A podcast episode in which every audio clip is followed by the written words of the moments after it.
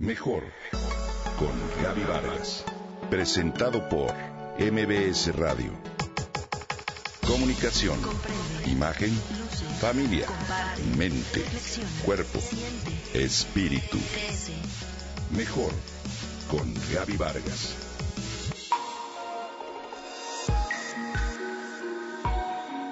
En un segundo tenía mi hermano de la mano y en el siguiente mi mano se quedó vacía. Comenta Auri, hermana de Xavier.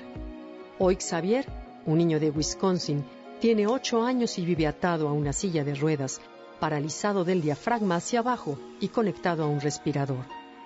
La joven que lo atropelló manejaba a alta velocidad mientras texteaba Llego pronto a sus amigos. Nunca se detuvo, nunca minoró la velocidad al pasar por una zona escolar. Su mirada venía solo sobre sus piernas, por lo que no vio a los niños que se encontraban del otro lado de la calle dispuestos a cruzar. Solo le preocupó que su mensaje saliera. Hay momentos en que la pena es tan grande que no puedo respirar. Mi sueño era verlo jugar fútbol, comenta la madre de Xavier. Lo único que quisiera preguntarle a esa joven es si llegó a tiempo. Rezo porque nunca le suceda esto a otro niño.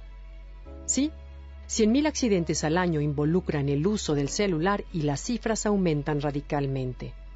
Con este dato inicia el documental De un segundo a otro, realizado por Werner Herzog, el reconocido cineasta norteamericano, en el que nos invita a hacer conciencia del riesgo que tiene el sentir que podemos manejar y textear sin problema y que te recomiendo veas en YouTube.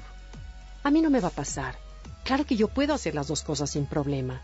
Estas son las voces de los jóvenes que reclaman, sin ser conscientes de que usar el celular al conducir aumenta el riesgo de tener un accidente en un 40%, lo que pone en peligro no solo su propia vida, sino la vida de terceros también. Te quiero fue el último mensaje que envié antes de causar el accidente que mató a tres personas. Habla Martin, habitante de Indiana. Por semanas pensé que el accidente había sido un sueño, no pudo haber pasado. Yo soy un joven normal con una vida normal. Viajaba solo, me dirigía a mi trabajo y no iba corriendo. Solo leí un texto y respondí. Cuando sentí que el parabrisas se rompió, la cabeza se me sacudió y vi a un hombre que caía de mi techo. Estaba muerto. Dios mío, ¿qué he hecho? Salí de mi camioneta y vi los otros cuerpos en el acotamiento. Había un silencio absoluto. ¿Por qué pasó? continúa Martin. Me lo reclamé y lloré durante mucho tiempo. ¿Cómo me gustaría regresar a ese día y cambiar mi enfoque para decir, puedo textear después? No hay nada realmente importante. No pasa nada si lo hago más tarde. Por favor, le dice a los jóvenes, no texten mientras manejan. Vives con las elecciones que haces. Lo peor no es morirte en un accidente, no lo peor es sobrevivir y pasar el resto de tu vida sabiendo que mataste a otra persona por tu culpa, por un texto. Eso si no estás en la cárcel. Si partimos de la base que en nuestro país 78% de los menores de 30 años y que de todos los usuarios 95% enviamos y recibimos mensajes de acuerdo a consulta Mitofsky, podemos percatarnos de que manejar y usar el celular se puede convertir en una verdadera amenaza social. Hoy, este problema es la tercera causa de accidentes de tránsito, después de conducir a exceso de velocidad o alcoholizado, según las estadísticas de la Asociación Mexicana de Instituciones de Seguros.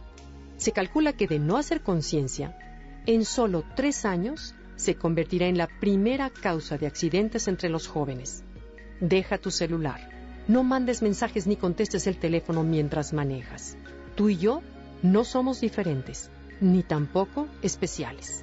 No hay mensaje que no pueda esperar a que llegues a tu destino, ni tema que pueda ser tan urgente o importante para arriesgar tu vida y la de los demás. ¿No crees?